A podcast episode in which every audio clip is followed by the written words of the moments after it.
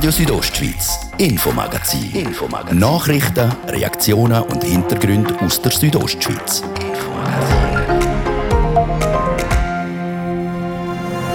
Thema bei uns ist natürlich die Ausweitung der Zertifikatspflicht auf praktisch alle öffentlichen Innenräume, die der Bundesrat heute beschlossen hat.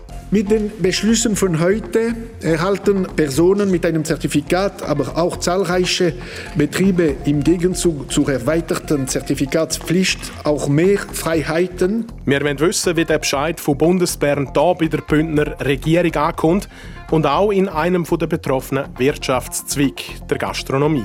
Live im Studio wird sich der oberste Bündner Wirt, der Franz Sepp Galori, meine Fragen stellen. Und Bern sagt ja zum Abschuss von drei Jungwölfen vom Beverinrudel. Der Rüd M92 der bleibt aber am Leben. Ich weiß nicht, auf was man da noch warten will. Ob da die Wölfe irgendeinen Menschen reissen oder sogar töten, bis man da darf eingreifen darf. Der Wolf erhitzt einmal mehr die Gemüter im Kanton. Das ist das Infomagazin bei Radio Südostschweiz. Im Studio ist der Gian Andrea Accola. Und guten Abend.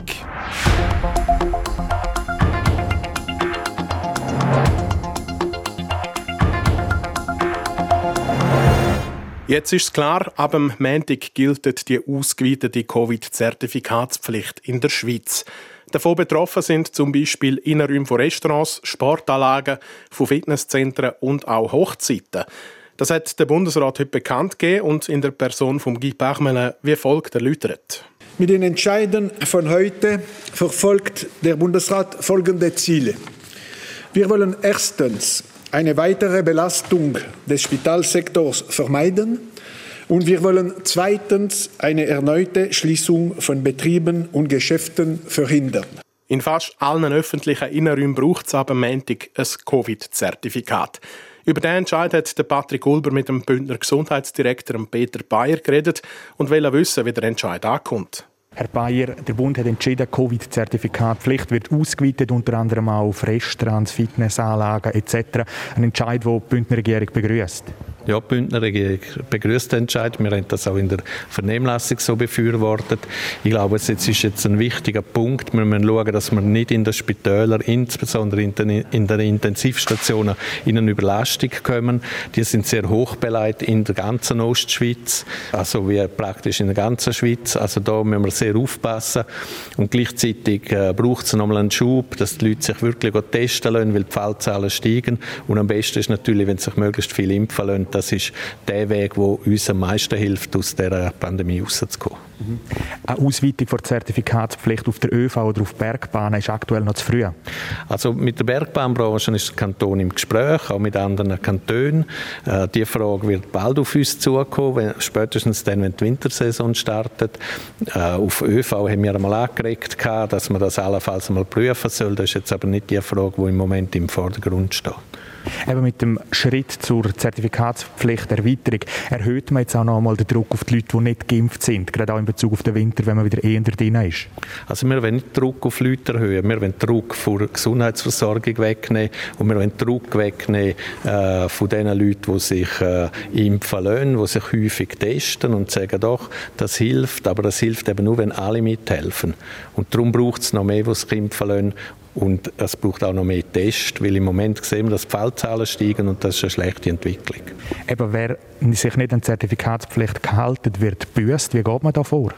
Also es ist so, der Bundesrat hat das heute offenbar entschieden, dass man kann Ordnungsbuß 100 Franken äh, ausstellen oder dass man schlimmstenfalls auch einen Betrieb könnte äh, schliessen und das wird nachher von der Gemeinde so sicher gehandhabt werden. Es bedeutet also einen deutlichen Mehraufwand sowohl für Restaurants, aber auch für Gemeinden. Also der grösste Aufwand, den wir hätten, ist, wenn wir wieder einen Lockdown haben. Alles andere ist vertretbar nach Ansicht der Bündner Regierung. Der Patrick Ulber im Gespräch mit dem Bündner Gesundheitsdirektor Peter Bayer. Und bei mir im Studio ist jetzt einer der Betroffenen von der heutigen Entscheid, der höchste Wirt vom Kanton, der Franz Sepp Galori, der Präsident von Gastro Graubünden. Zertifikatspflicht in der Innenräumen ist Tatsache. Franz Sepp Galori, wie nehmen Gastronomen den Entscheid aus Bern auf?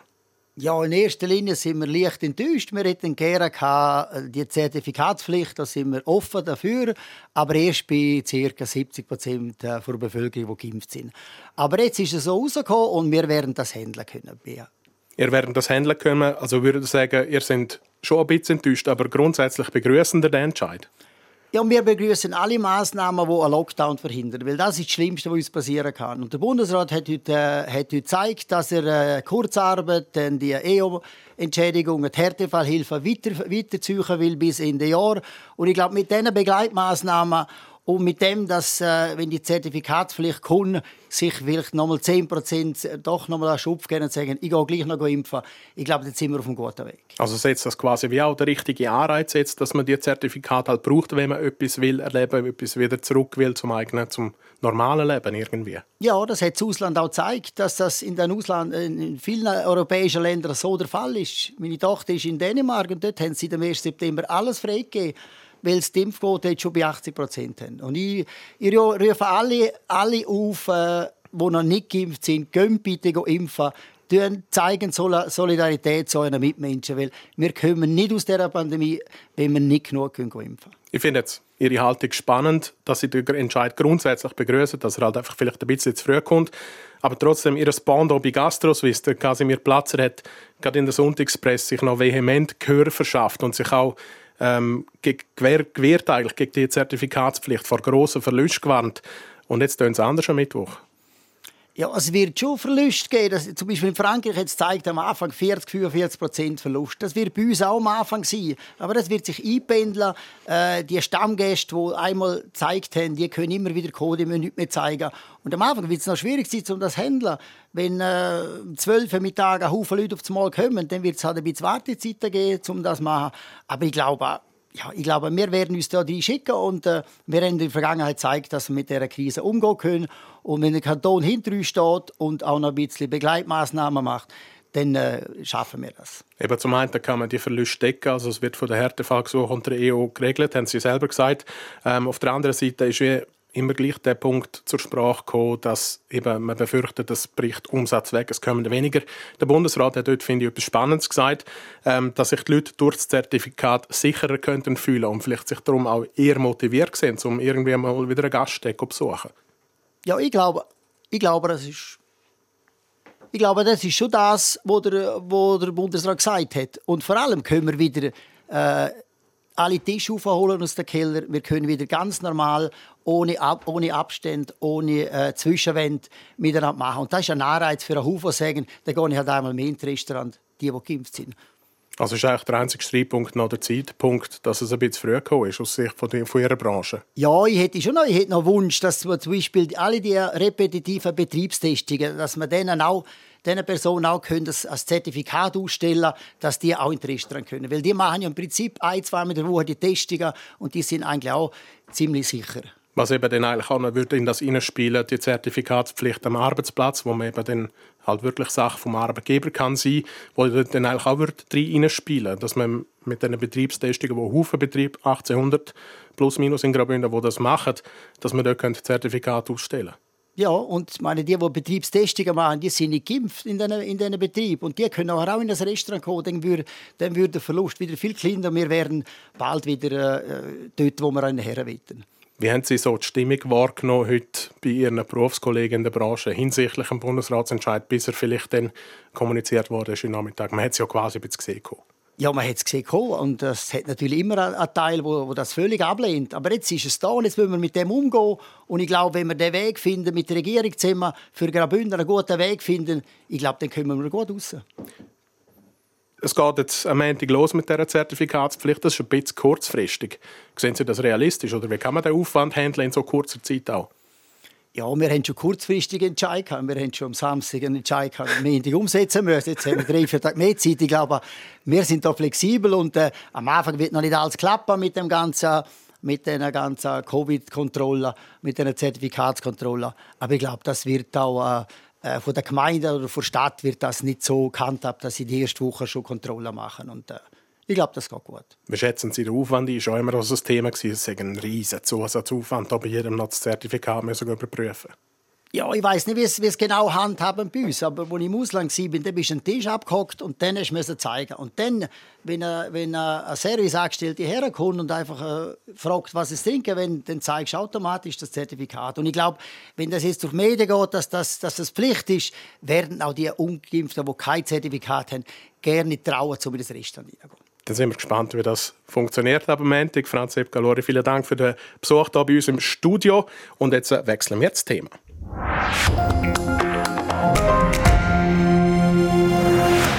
Der Bund hat bewilligt, dass drei Jungwölfe vom Beverinrudel geschossen werden dürfen, dass der Alpha-Wolf M92 aber nicht auf die Abschussliste kommt. Das stoßt besonders den Bauern sauer auf.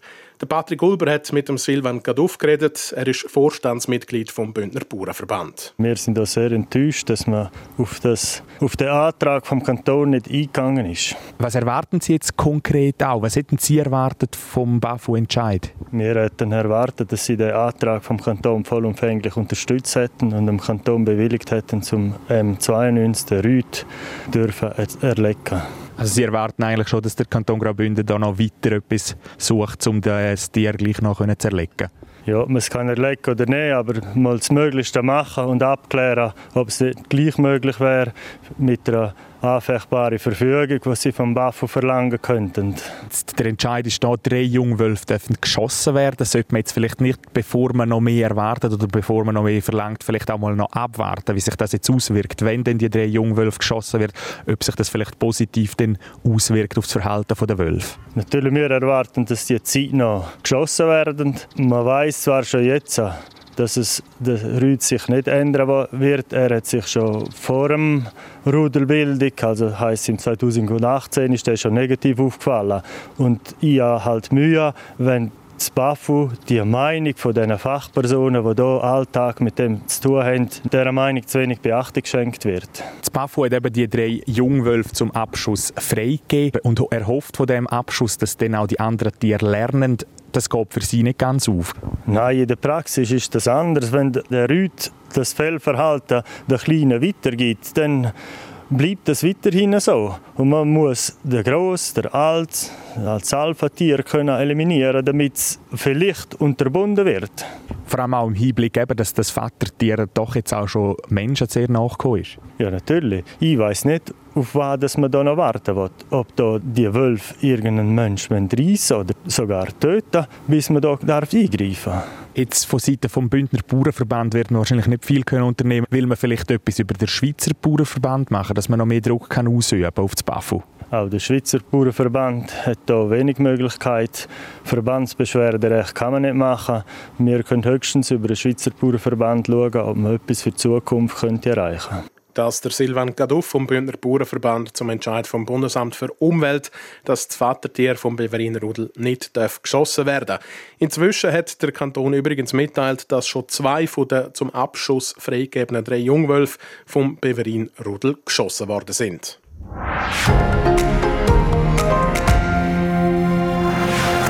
Das ist Radio Südostschweiz mit dem Infomagazin. Im zweiten Teil widmen wir uns den Abstimmungen vom 26. September und der Bündner Hochjagd. Heute dazu ein Blick ins Domleschk.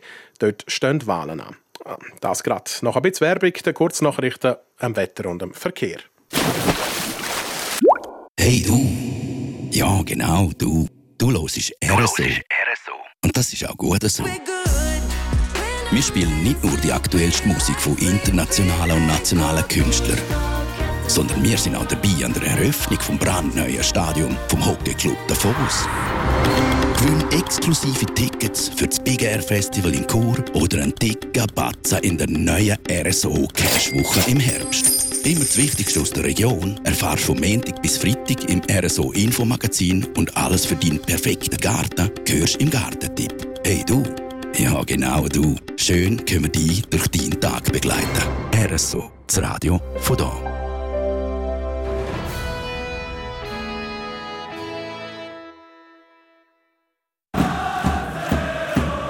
Hol dir jetzt eins von ganz wenigen Tickets für die Südostschweiz Loge im Eisstadion Davos.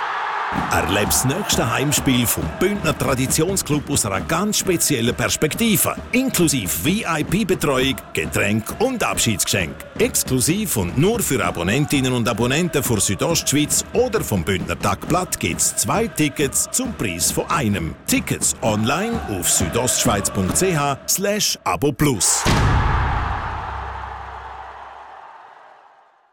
Du willst Geld sparen? Profitiere von über 2400 Franken Rabatt beim Abschluss von einem UPC Internet, TV und Mobile-Abo. Und es gibt im Fall noch bis zu 300 Franken geschenkt. Jetzt ab zu der Mobile Zone. Mobile Zone, better be clever. Ihr hört euer Radio von hier, Radio Südostschweiz, am halb sechs. Wir werden kompakt informiert von der Deborah Lutz. Wer nächste Woche ein Café oder ein Fitnesscenter betreten oder an Veranstaltungen im Inneren teilnehmen möchte, muss ein Covid-Zertifikat vorweisen. Das hat der Bundesrat heute entschieden. Wer als Privatperson gegen die neuen Regeln verstößt, kann mit 100 Franken gebüßt werden. Einrichtungen und Veranstaltungen, welche die Zertifikatspflicht nicht beachten, droht demnach eine Buße bis hin zur Schließung der Betriebe. Die Ausweitung der Zertifikatspflicht wird laut der wissenschaftlichen Taskforce des Bundes einen Viertel der Bevölkerung betreffen. Personen, die geimpft, genesen oder unter 16 Jahre alt sind, treffen die verschärften Regeln nicht. Sie machen in der Schweiz drei Viertel der Bevölkerung aus. In die Region, die Bündner Wildhut hat zwei Jungwölfe aus dem Beverinrudel erlegt. Die Abschüsse gelangen innerhalb nur zweier Tage nach der Anordnung der Abschüsse. Die Wölfe des Beverinrudels hatten sich zuletzt wiederholt menschengefährlich genähert. Das Bundesamt für Umwelt hatte daher einem entsprechenden Abschussgesuch aus Grabünden zugestimmt. In einem Wald in Chapella im Oberengadin ist heute Morgen ein Pferd durch die Schussabgabe eines Jägers verletzt worden. Das Pferd musste eingeschläfert werden. Gemäß eigenen Angaben hatte der Jäger das Tier mit einem Rehbock verwechselt. Unverzüglich meldete er die Verwechslung bei der Wildhut. Der geständige Jäger wird nun angezeigt. Wetter Präsentiert von ihrem Wander-, Ski- und Winterschuhspezialist Bläse Sport und Mode an der Voa Principala in Lenzerheide. Es bleibt heute Abend an den meisten Orten recht freundlich. Am meisten Wolken hat es im Oberengadin und den Südtäler. Dort kann es lokal auch mal noch kurz ein bisschen regnen heute. Morgen gibt es einen Mix aus Sonne und Wolken bei uns in der Südostschweiz. Im Laufe des Tages kommt es dann hier und dort auch wieder ein bisschen regnen. Es wird aber längst nicht überall nass. Die Temperatur am Morgen ähnlich wie heute. Das Thermometer klettert auf maximal 25 Grad im Churer Rheintal. In diesem Dies gibt es 20 und in Bivio 16 Grad. Verkehr. Präsentiert von der Tüst AG in Chur. Ihre Fachmann für Dienstleistungen im Bereich Elektrowerkzeug. tüstag.ch A3 Zürich Richtung Sargans, Stau oder stockender Verkehr zwischen Wesen und Mühlehorn. Das wegen einer Baustelle. Der Zeitverlust steht im Moment bis zu 15 Minuten. Weiters Stau oder stockend in der Stadt Chur auf verschiedenen Straßen, unter anderem auf der Kasernenstraße stadtauswärts auf der Ringstraße im Bereich Postplatz Weltstörfli, dann bei der Autobahnausfahrt Chur Nord stadteinwärts und auf der Masanzerstraße stadtauswärts. Auf der Masanzerstraße brauchen wir im Moment rund 20 Minuten länger. So haben wir keine Meldungen. Wir wünschen viel Geduld und eine gute und sichere Fahrt weiterhin. Damit wieder zurück in die Redaktion zum Gian Andrea Accola.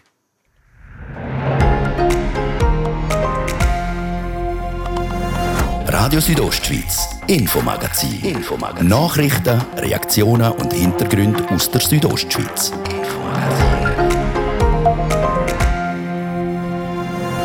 Drei Kandidatinnen und Kandidaten und drei verschiedene Absichten. Dass man muss schauen, dass die ganze Infrastruktur auch weiter vorhanden ist. Ich möchte zuhören, was die Leute sagen.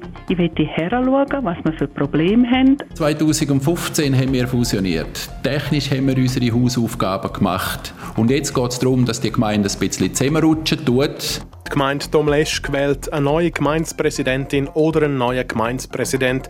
Wir stellen das Bewerberfeld vor. Und die Hochjagd aus der Sicht der Wildhüter. Wir erfahren, wieso der Job viel mehr ist als nur gerade Jagdschiedsrichterle. Darum schätzen wahrscheinlich viele auch die Zeit während der Jagd, wo man dann wirklich auch ähm, kann rausgehen kann, im Gebiet ist, Tiere beobachten, Jäger beobachten, aber natürlich auch gute Kontakte hat mit den Jägern. Der dritte Teil von unserer Jagdserie geht hier im Infomagazin.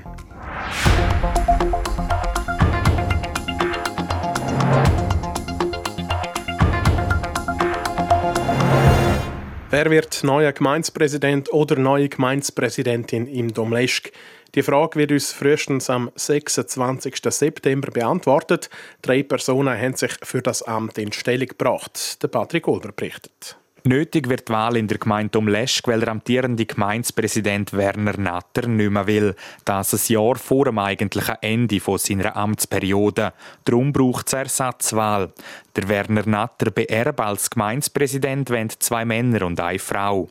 Es ist das Ursula Czarner. Sie ist schon Mitglied im Gemeindevorstand und will jetzt Präsidentin werden. Sie sei offen für neue Wege. Ich möchte zuhören, was die Leute sagen. Ich möchte heranschauen, was wir für Probleme haben und nachher gemeinsam das beschreiten. Ich kann jetzt nicht genau sagen, wir wollen das machen oder das, sondern dass man dann das miteinander anschaut. Dass es wirklich ein attraktiver Wohn-, Lebens- und Arbeitsort ist. Gemeinde Domleschg gibt es erst seit 2015. Sie ist durch die Fusion der Dörfer Almens, Feldis, Baspels, Bradwal, Rodels, Scheid, Trans und Domils entstanden. Seither gibt es immer noch acht verschiedene Gemeinden. Man sei noch nicht zu einer grossen Gemeinde zusammengewachsen, sagt die gelernte Bankkauffrau Ursula Czarner aus Feldis. Das soll sich ändern. Das Anliegen vom näher Zusammenwachsen ist auch am Pius Giger wichtig. Er, wo auch will neuer Gemeindepräsident im Domleschg werden. 2015 haben wir fusioniert. Technisch haben wir unsere Hausaufgaben gemacht. Und jetzt geht es darum, dass die Gemeinde ein bisschen zusammenrutschen tut. Und dafür möchte ich auch meinen Beitrag leisten. Sowohl persönlich als auch als Gemeindepräsident. Auch der Pius Giger aus Baspels sitzt schon im Gemeindevorstand vom Domleschg und will jetzt aufsteigen. Der dritte Kandidat im Rennen ums Gemeindepräsidium ist der Samuel Wahlen.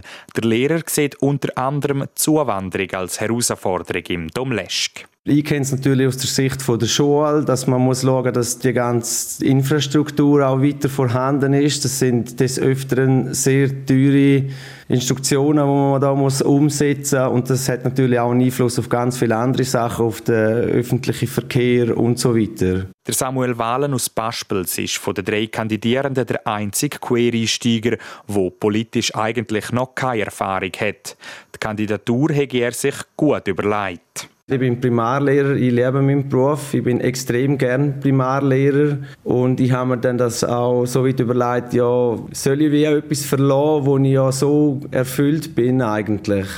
Und ich denke aber auch, dass das Amt vom Gemeindepräsident mich in dem Sinn äh, so kann ausfüllen, wie das jetzt auch Joel macht. Darum hofft der Samuel Wahlen, dass er Ende September als Gemeindepräsident gewählt wird. Nach anfänglichen Bedenken glaube er inzwischen an ein Kopf-an-Kopf-Rennen. Gute Chancen rechnet sich auch Ursula Czarner aus. Das, weil sie unter anderem auf viel Erfahrung können zurückschauen können. Ich bin vorher schon im Gemeindevorstand, wo wir noch allein im Feld war bin auch Gemeindepräsidentin gewesen. und ich glaube, wenn ich mal einen Weg einzuretten habe, also eben, wenn ich mich zu etwas entschlossen habe, dann bin ich wirklich auch konsequent und ziehe das durch. Auch der Pius Giger glaubt an seine Wahl, sonst müssen wir ja gar nicht kandidieren. Dass Domleschkerinnen und Domleschker aber zwischen zwei Kandidaten und einer Kandidatin können entscheiden, findet der gelernte Kaufmann gut. Es ist A nicht langweilig, weil ein Kandidat da ist, dann bleibt ja nicht viel anderes übrig, zum zu wählen. Und B zeigt die Wahl sicher auch ein bisschen der Puls, wo es hergehen soll. Also ich bin absolut positiv, dass wir drei Kandidaten haben und unterstütze das und finde das toll auch für die Wahlbevölkerung. Ja. Jetzt liegt es also an den Domleschkerinnen und Domleschker, um die künftige Gemeindepräsidentin oder der Gemeindepräsident zu wählen. Auswahl für die Nachfolge vom amtierenden Gemeindepräsidenten Werner Natter ist auf jeden Fall um. Patrick Ulber seine Vorschau zur Gemeindepräsidentenwahl in Domleschk, wo am 26. September stattfindet. Und jetzt geht's auf Birsch. Die Bündner Hochjagd auf Radio Südostschweiz. Die Farbe von der Natur, das ist das Schöne. Viele sind auch erstaunt, wenn sie hören, dass ich Jägerin bin. Wir gehen zusammen auf die Jagd. Der Druck, also der Abschlussplan ist sehr hoch. Und reden mit Leuten, die die Passion Bündner Hochjagd teilen. Der dritte Teil unserer Jagdserie diese Woche. Für viele Jägerinnen und Jäger sind die drei Wochen Hochjagd die drei schönsten vom Jahr. Wichtige Akteure in dem ganzen Zusammenspiel sind aber auch die Wildhüter. Sie beobachten, kontrollieren und dokumentieren. Die Bettina Kadotsch hat mit dem Armando Janet, am Wildhüter vor Gemeinde Sursees, über seine Aufgaben während dieser Zeit geredet und eben auch wissen, wie intensiv das die Bündner Hochjagd für ihn denn ist. Die Jagd, vor allem jetzt die Hochjagd, ist wirklich eine ganz intensive Zeit für uns, weil wir wollen ja eigentlich am Morgen, wenn es losgeht, auch draußen im Gebiet sein und den ganzen Tag durch ähm, sind wir die Jagd und kontrollieren, dann teilweise Tiere auswerten, sind dann aber auch nachher am Abend wieder, bis die Schusszeit fertig ist, im Gebiet, um die Jagd zu überwachen und darum sind dann das wirklich lange, intensive Tage, das ist ja so. Intensiv, aber gleich auch schön im Jahr. Ja, auf jeden Fall. Ähm, es gibt Wildhüter, die unter dem Jahr relativ äh, auch fest eingebunden sind im, im Büro und, und, und äh, andere Aufgaben haben. Ähm, und, und darum schätzen wahrscheinlich viele auch die Zeit während der Jagd, wo man dann wirklich auch ähm, kann rausgehen kann, im Gebiet ist. Äh, man plant ja die Jagd, man ist dann auch äh, ein bisschen gespannt, ob dann alles auch so funktioniert, wie man sich das ähm, überlegt hat. Und äh, also sicher eine sehr interessante Zeit und vor allem eben auch die Kontakt mit den Jägern, wo, wo man sicher auch schätzt. Wenn wir gerade bei den Aufgaben bleiben, eben zu beobachten, zu kontrollieren, zu überwachen, ähm, was sind so die Aufgaben, die der Wildhüter hat während einem Jagdtag? Also eigentlich unsere, unsere Leitplanken sind auch die Jagdbetriebsvorschriften und, und da gibt es natürlich einen Haufen Sachen, Regeln, die der Jäger halt beachten muss. Eine unserer Hauptaufgaben ist ja dann wirklich zum Schauen, haltet er sich auch dran. Teilweise geht es halt nicht anders, dass man auch einmal muss einen Bus aussprechen muss. Aber man probiert ja mit diesen mit Jägern auf einer guten Basis, ich sage jetzt auf Augenhöhe, zu kommunizieren und, und die meisten haben ja dann auch Verständnis und wissen ja dann auch, dass irgendwie etwas nicht so äh, gut gelaufen ist. Und ich denke, das ist sicher ein Ziel, wo man, wo man auch hat, dass man äh, einen guten Kontakt und ein gutes Verhältnis haben mit diesen Jägern. Aber man ist halt gleich ein Stück weit der Polizist, wo, wo die Jagd halt wirklich kontrollieren und überwachen muss, was eine unserer Hauptaufgaben ist.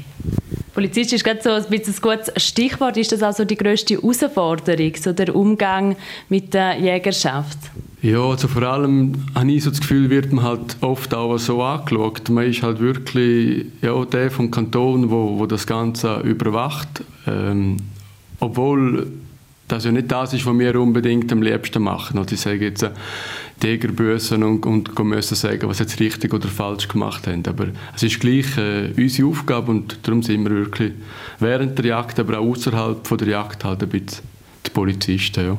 Ähm, schauen wir mal auf die schönen Momente. Was sind so die schönen Momente während diesen drei Wochen, die man hat als Wildhüter? Was mir Freude macht, ist, wenn ich Jäger sehe, die wo, wo Erfolg haben, die mit einer riesen Freude auch auf die Jagd gehen, die nicht immer nur alles schwarz malen, sondern wirklich auch Freude haben, je nachdem an kleinen Sachen, die auch in der, Jagdgruppe schöne Erlebnisse haben, äh, das Hüttenleben geniessen und ähm, dann habe ich natürlich auch Freude. Also wenn man da teilweise Jäger begegnet, die alles schlecht finden und, und dann nachher noch zuletzt äh, sagen, äh, Amt sei auch, äh, mache auch nur alles falsch. Das sind natürlich schwierige Momente. Aber ähm, wie gesagt, wenn, wenn die Leute Freude haben und, und, und auch sonst zufrieden sind, dann ist das für uns natürlich auch ein Aufsteller. Also drei Wochen Bündner Hochjagd, eine intensive Zeit für die rund 5'500 Bündner Jägerinnen und Jäger, aber auch ähm, für die Wildhüter hier im Kanton. Ähm, auf was freuen Sie sich am meisten in diesen drei Wochen? Es ist wirklich der, der Kontakt zu den, zu den Jägern, dass man mit ihnen teilweise auch Freude teilen kann ähm, auf das freue ich mich sicher auch. Und dann eben die, die gespannt sein, ob das, was wir uns eigentlich ausgestudiert haben, ob das dann auch äh, funktioniert, ob das Wild auch rum ist. Und ähm, was sicher auch interessant wird sein, was für einen Einfluss ähm, hat der Wolf auf die ganze Jagd. Auch das wird interessant sein zum Beobachten. Der Wildhüter von der Gemeinde Sursees, der Armando Janetti, im Gespräch mit der Bettina Kadotsch. Wir reden, wir reden morgen dann mit einem Metzger. Auch die haben während der Jagd auch meistens einen Haufen zu tun. Radio Südostschweiz Sport. Schweizer Sportfans die müssen sich den heutigen Abend frei behalten. Sowohl im Fußball wie auch im Tennis wird ihnen nämlich einiges boten, Deborah Lutz. Ja, der Auftakt macht zeitlich Tennis-Olympiasiegerin Belinda Bencic am 6. Schweizer Zeit. Oder besser gesagt, der Aufschlag. St. Gallerin kommt um diese Zeit auf den Platz in New York und spielt im Viertelfinal der US Open gegen Emma Raducanu aus Großbritannien. Die Belinda geht mit Blick auf der Weltrangliste, wo sie zwölfte ist, als Favoritin in dem Match. Aber die 18-jährige Emma Raducanu auf Rang 150 ist nicht zu unterschätzen. So hat sie in ihrem Achtelfinal der Amerikanerin Shelby Roger gar keine Chance lassen. Das Viertelfinal bei der US Open ab am 6. Schweizer Zeit.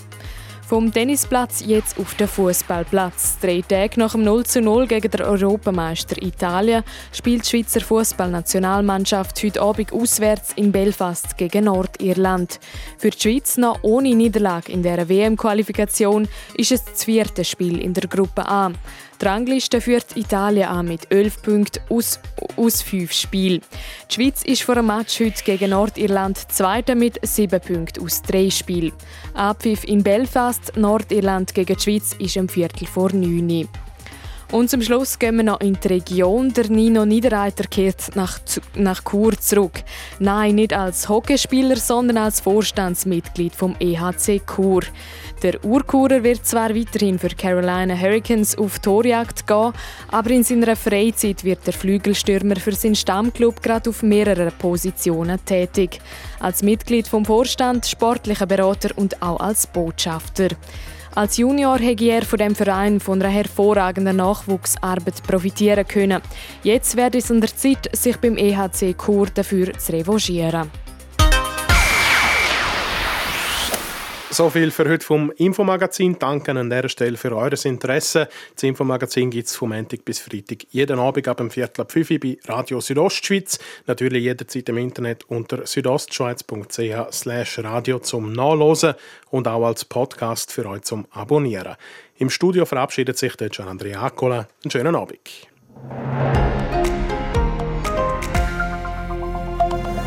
Radio Südostschweiz, Infomagazin. Infomagazin. Nachrichten, Reaktionen und Hintergründe aus der Südostschweiz. Infomagazin.